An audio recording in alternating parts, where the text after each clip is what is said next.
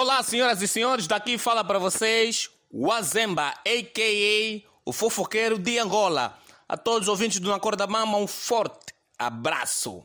Pronto, eu vou falar um pouquinho de alguns assuntos, vou falar de tudo um pouco daquilo que eu aprendi com meu avô, não é? Certo dia o meu avô me ensinou assim. Mulher, quando sabe que numa relação está lhe render muita grana, ela já não pensa em terminar essa relação. Você pode lhe ameaçar com uma arma na cabeça, ela não vai terminar.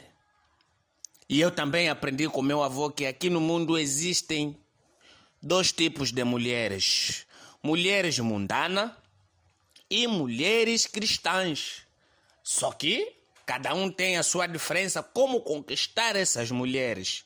Pronto, para você conquistar uma mulher mundana, basta alimentar bem o teu bolso financeiramente, já tens uma mulher mundana.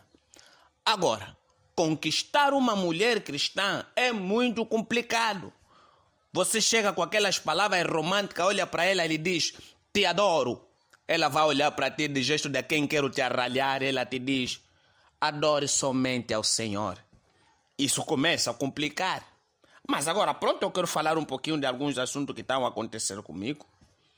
Eu terminei a minha relação já há um bom tempo, mas quando terminei a minha relação, falei por umas simples palavras, a relação terminou, não me deu muito trabalho, falei.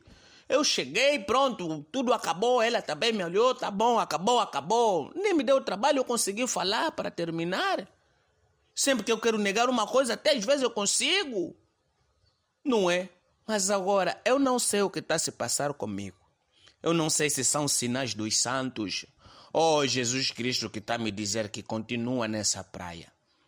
Acontece que eu pensei em abandonar de consumir cerveja e um bom vinho. Mas sempre quando alguém me dá a cerveja ou um bom vinho, eu não consigo negar.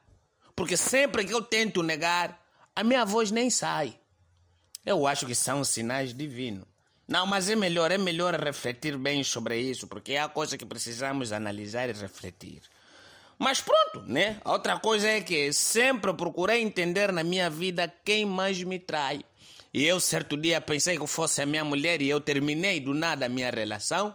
Hoje, hoje descobri quem é que é o pior traidor da minha vida.